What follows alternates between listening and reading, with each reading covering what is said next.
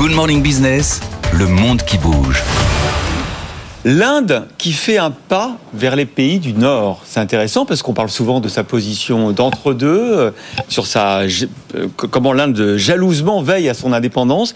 Mais là, vous nous dites ce matin euh, qu'elle pourrait elle va d'ailleurs rejoindre l'Agence internationale de l'énergie. Oui, l'Agence internationale de l'énergie qui a 50 ans à présent, et cela représente en effet une puissante impulsion pour une institution restreinte qui se veut celle de la transition énergétique et écologique mondiale, mais dont les fondations reposent, rappelons-le, sur la défense des intérêts des pays industriels du Nord au lendemain du choc pétrolier de 1973.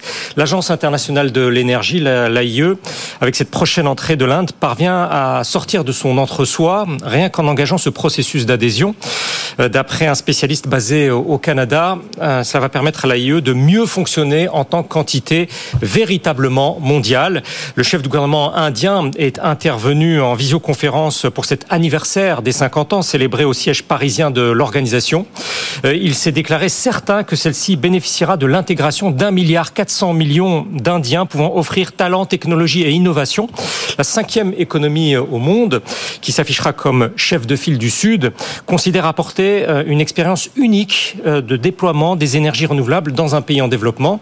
Euh, Washington accueille New Delhi à bras ouverts. Cela s'est discuté en fait entre le président Joe Biden et Narendra Modi lors d'une rencontre en juin dernier.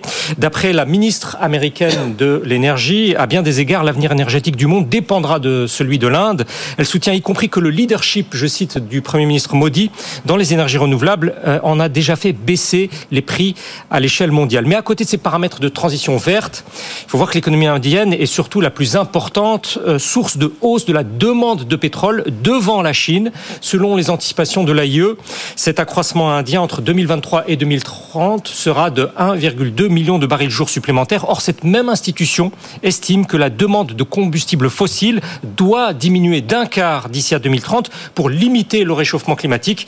Une fois les festivités passées avec Delhi, c'est à ce paradoxe central que sera l'AIE. Oui, donc c'est vrai qu'elle a ces intérêts peuvent être ceux aussi euh, des pays euh, consommateurs de pétrole qui avaient fondé euh, l'AIE à l'époque. Mais, juste, mais est-ce que est-ce que ça peut pas aller plus loin? Est-ce que c'est c'est quand même un signe vers les pays du Nord? Je sais pas. Est-ce qu'on pourrait envisager un rapprochement avec l'OCDE par exemple?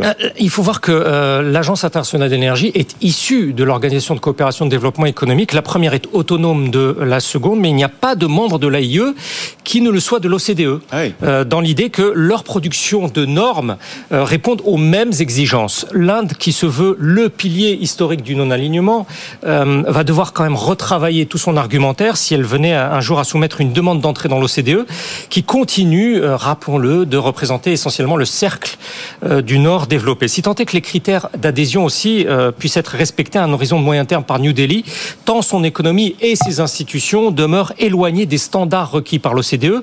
Mais en Inde, beaucoup considèrent que l'essor de leur pays est tel que ce sont les autres qui auront à s'adapter puisque les économistes de l'OCDE tablent sur une croissance annuelle de 6,25% pour l'Inde euh, entre 2024 et 2025. Dans une note euh, instructive à cet égard, euh, un centre indien d'études internationales souligne que l'Inde pourrait contribuer à façonner un tout nouveau consensus international. Le modèle de mondialisation de Davos, je cite, a besoin d'un successeur que Delhi pourrait potentiellement offrir, donc à l'OCDE.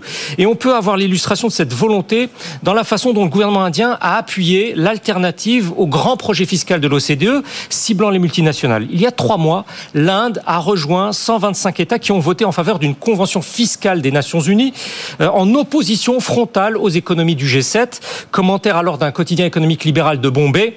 Il s'agit pour l'Inde d'une démarche pour un transfert équitable du pouvoir fiscal mondial face à l'OCDE, groupe dominé par les États riches, je cite. Et c'est sous cet angle de vue qu'un magistrat indien expert du domaine affirme que les règles fiscales sont généralement biaisées en faveur des pays exportateurs de capitaux, ceux de l'OCDE. Donc il faut modifier le fonctionnement de l'OCDE. L'Inde est encore très loin quand même d'avoir rejoint ce club. Oui, mais c'est intéressant, hein, ce positionnement indien, effectivement, c'est presque le sage de l'économie mondiale, hein, de rester entre les deux. Et, ben, on a besoin de pays comme ça pour préserver euh, la paix euh, qui est sérieusement menacé en ce moment. Hein. Oui, et puis c'est celui qui, aussi, qui se veut aussi l'entre-deux euh, de toutes les économies, avec encore une fois cette croissance exceptionnelle au-dessus de 6%. Ben, merci beaucoup Benahouda.